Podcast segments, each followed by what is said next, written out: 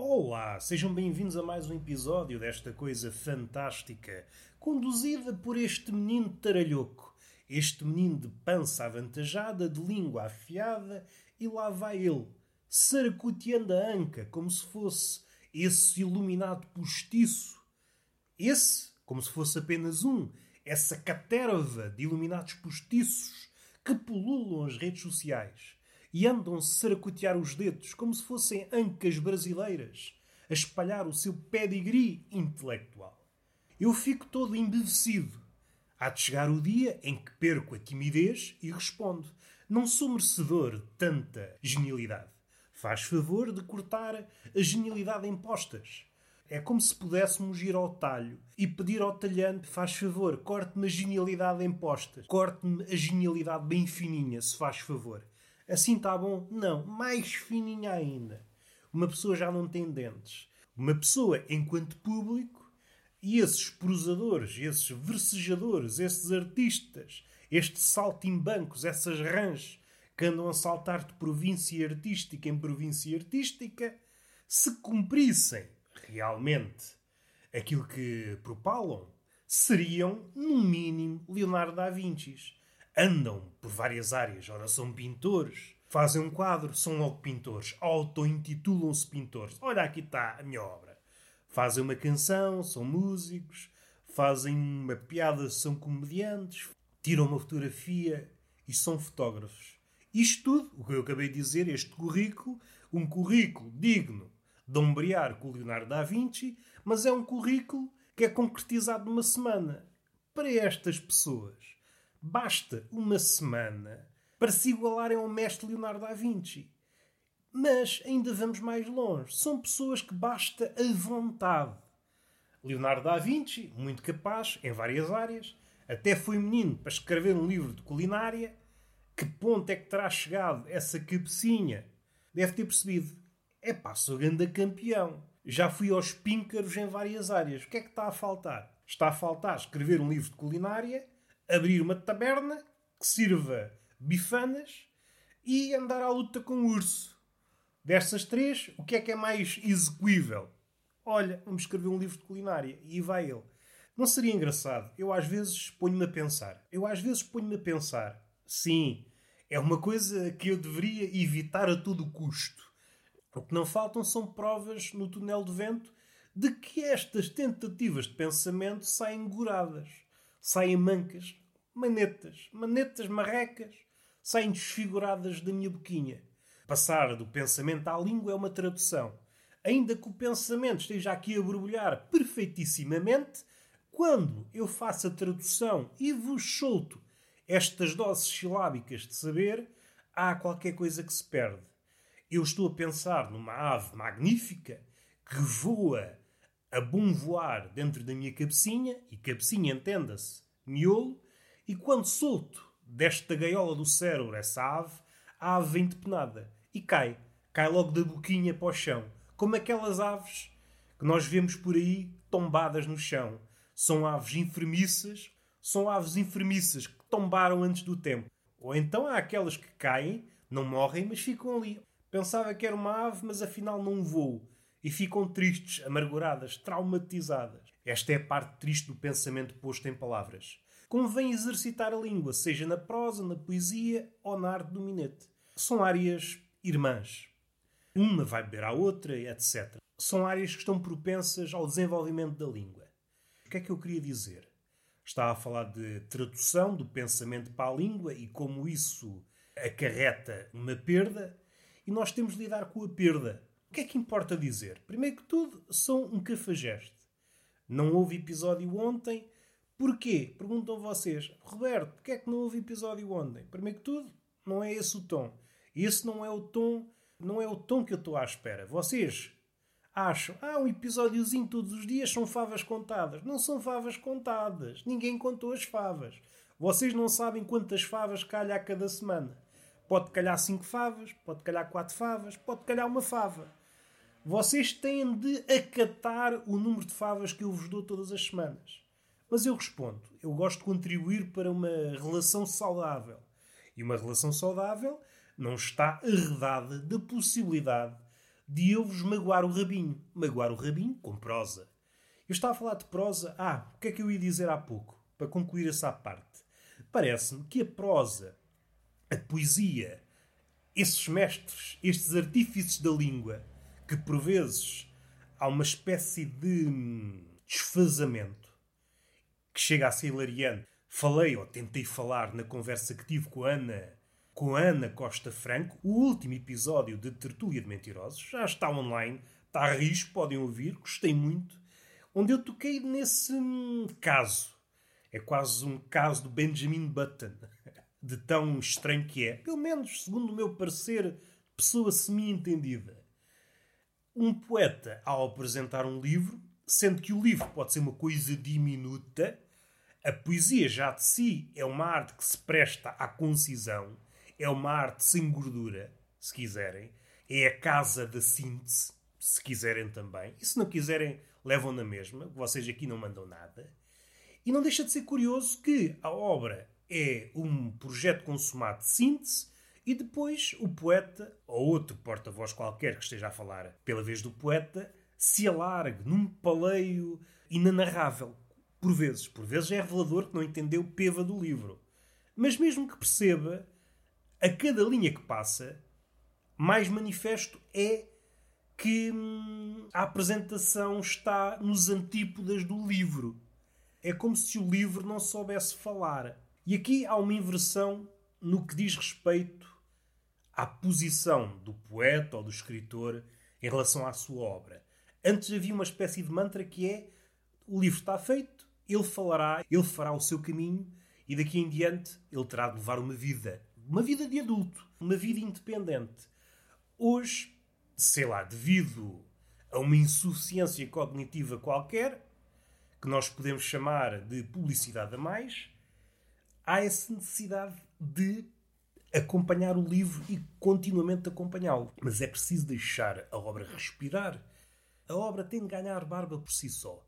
O escritor, o poeta, não pode estar lá a apará-la. É preciso deixar o livro andar, cair, gatinhar, seja o que for, fazer o seu caminho, até se transformar outro. O livro deve estar disponível para ser lido por qualquer jagunço.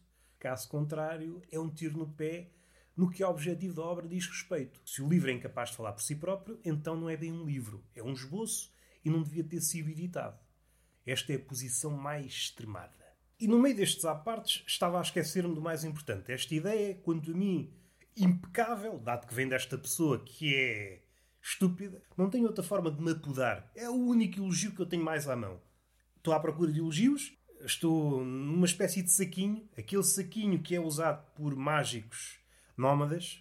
Ah, tira o um número, nós pomos a mão, é esse ato que eu faço. Ponho a mão num saco, não vejo o que é que vou tirar, saco o elogio, olha, afinal não é bem elogio, é estúpido é estúpido.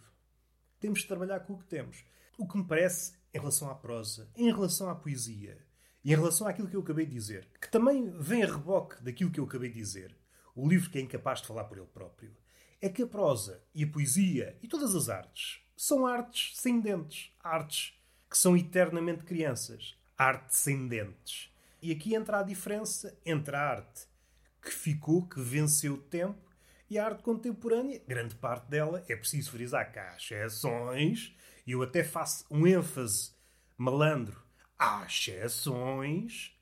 E vocês pensam, hum, esse tom, não sei se. não sei se gosto desse tom. Dizem vocês, e dizem muito bem. Vocês estão aqui para quê? Para dar ênfase ao meu ênfase. Espero que gostem do vosso trabalho. E mais um à parte dentro de um à parte. Para concluir, parece-me que a arte não tem dentes. É uma arte que não morde ninguém.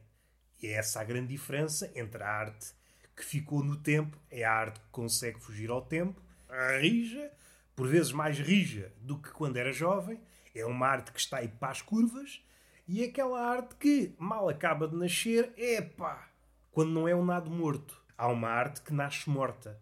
E é provavelmente isso que faz com que os escritores e os poetas falem copiosamente sobre a sua obra apresentam um nado morto e têm de falar por ele. Porque ele, a não ser que se transforme em boneco de ventríloco, é incapaz de falar.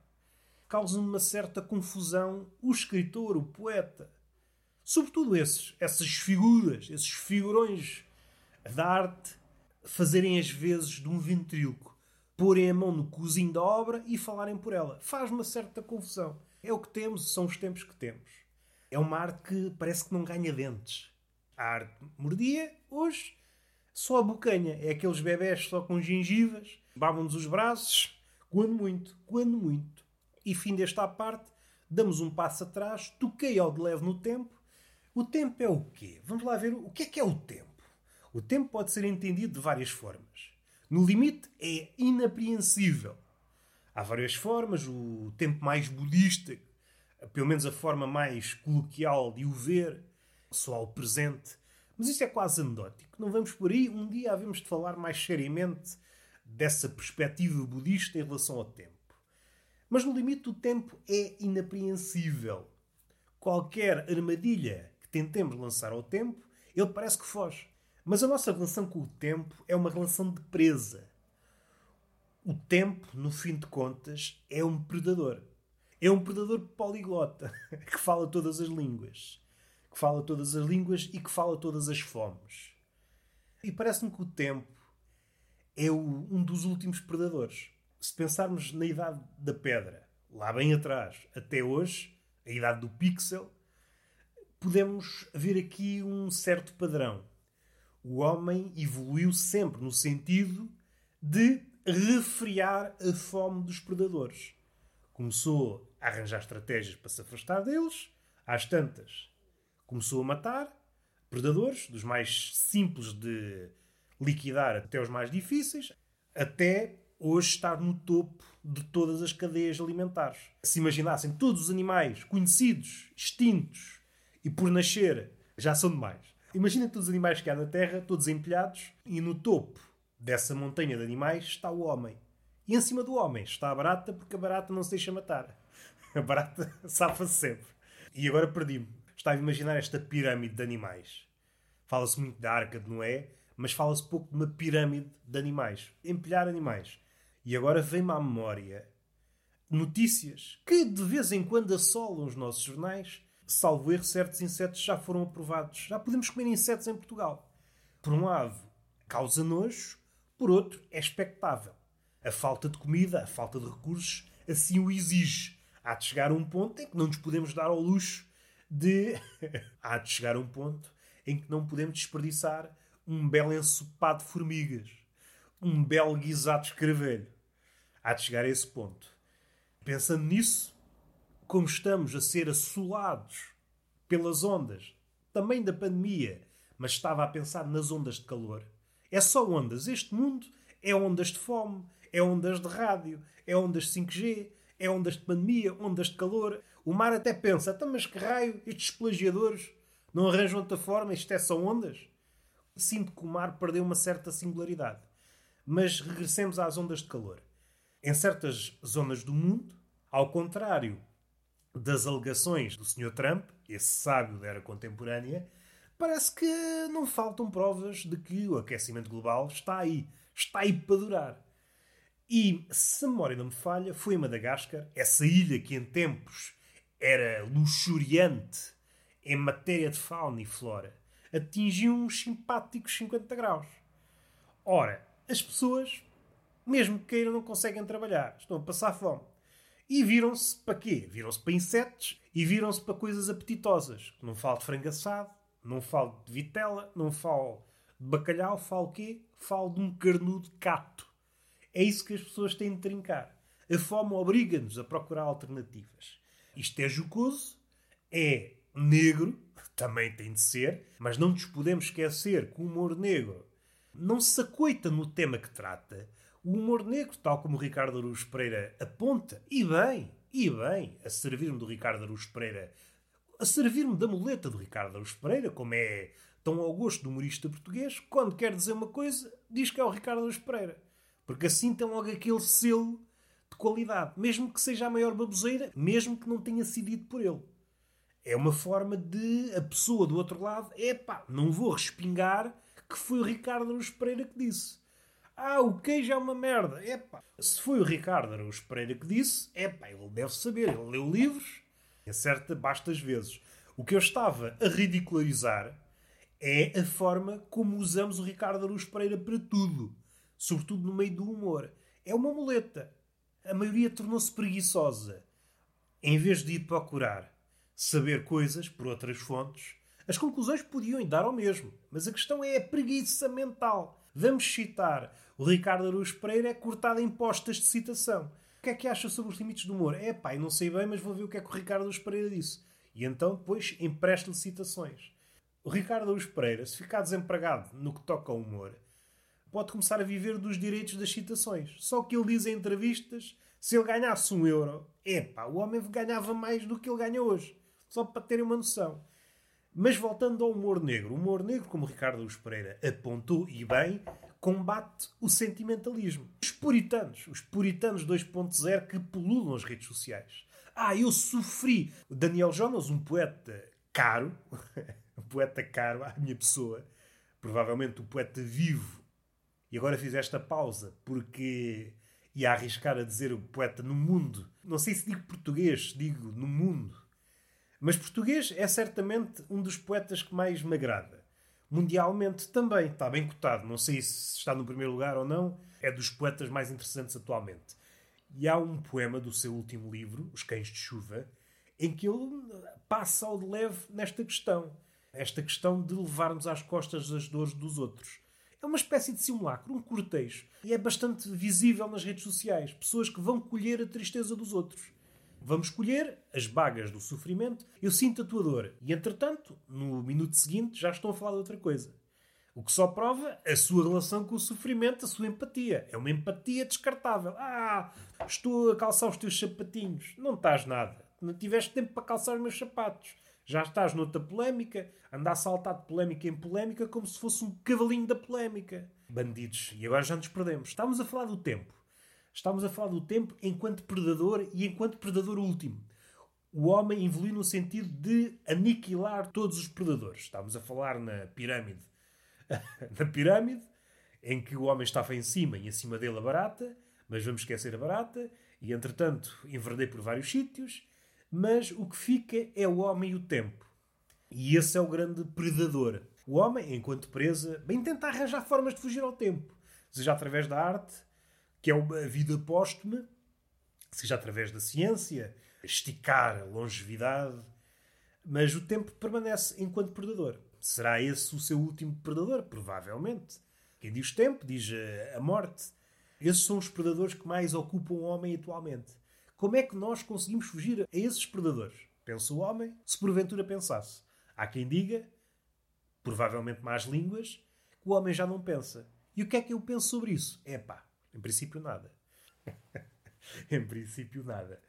Já falei em alguns episódios a relação do homem com a morte e como essa relação pode ser frutífera no campo da arte.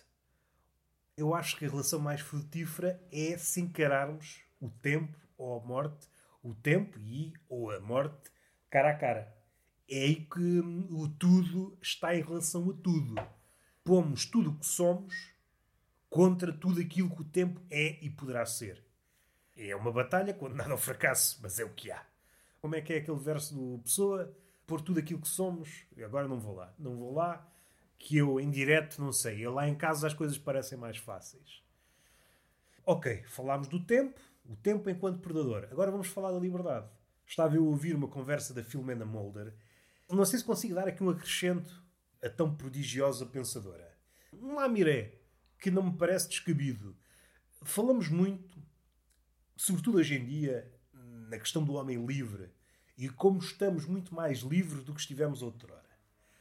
Contudo, eu acho que é um juízo apressado. Como a Filomena Mulder disse, somos um bicho composto de necessidades e acaso. Se o acaso, em grande parte, não pode ser domesticado, é já um fator.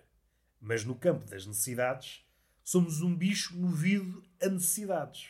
Não estaria enganado se dissesse que são cada vez mais as necessidades. Se quisermos ilustrar isto de outra forma, somos uma espécie de marionetas ligados a uma mão invisível, sendo que cada fio é uma necessidade. Ou seja, há cada vez mais possibilidades de sermos manejados por essas necessidades.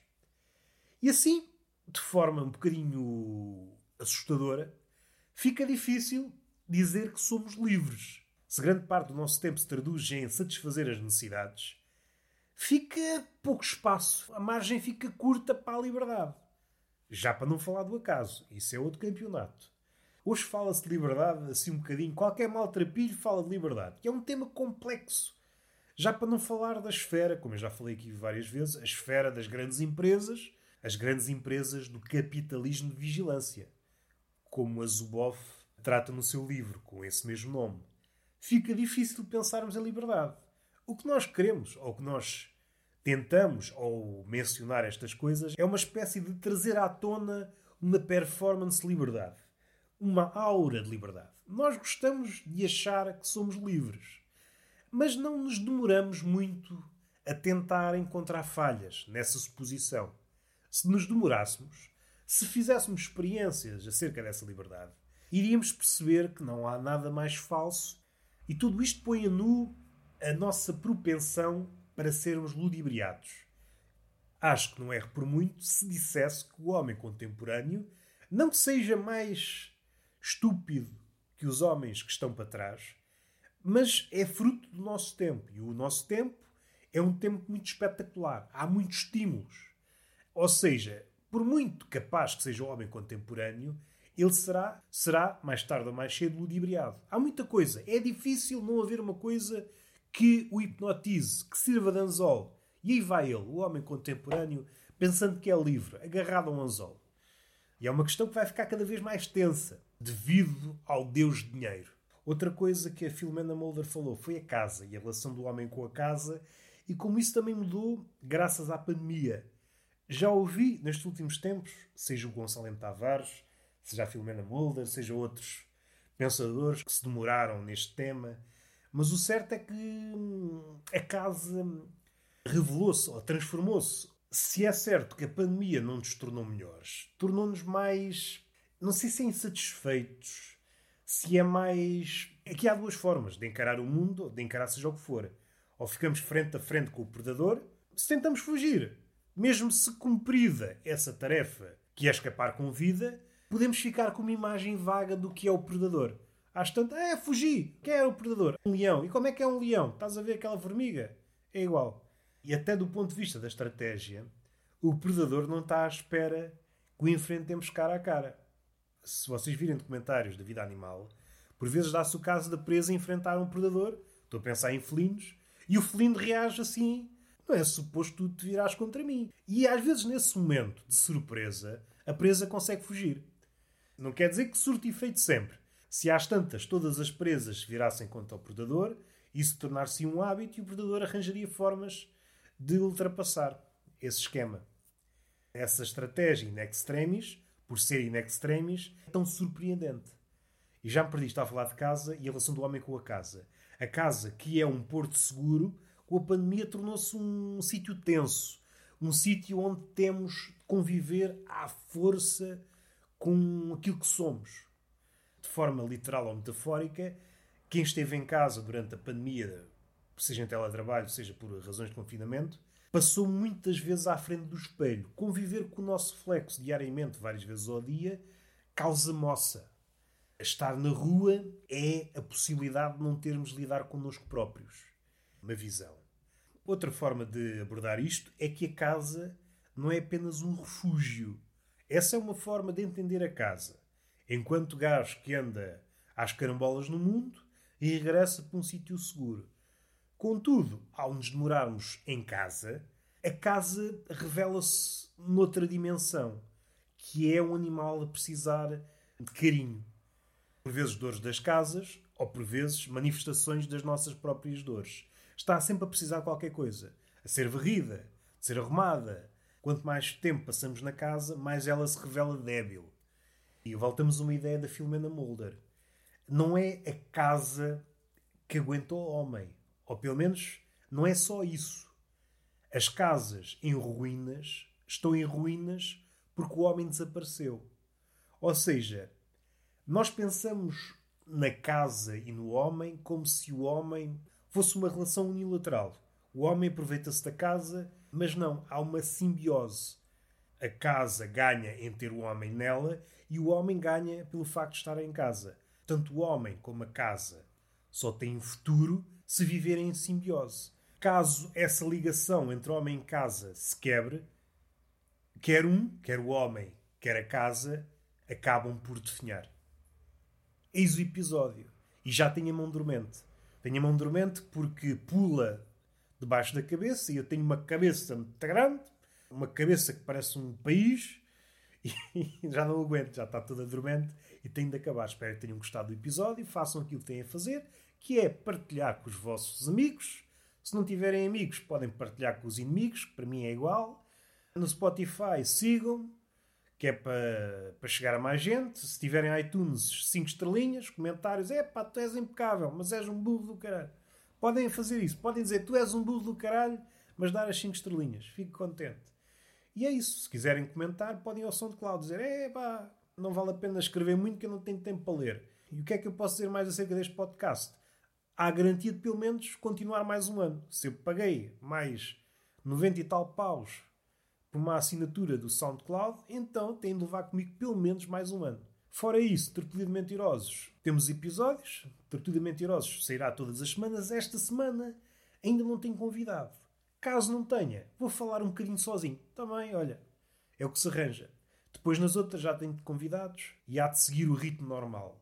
Tenho o Bárbaro, outro podcast onde eu leio poemas, já tem uns quantos episódios, e tenho o Evangelho segundo Vergalho, onde eu faço marotices. Podem seguir nas plataformas habituais, partilhem, vocês sabem. E nos próximos tempos é de iniciar outro, já falei aqui algumas vezes, literatura de humor. Como o próprio nome indica, será a falar sobre chanfanas. E está feito. Beijinho na boca, essa boquinha que está sempre a pedir, palmada pedagógica numa das nádegas e até à próxima.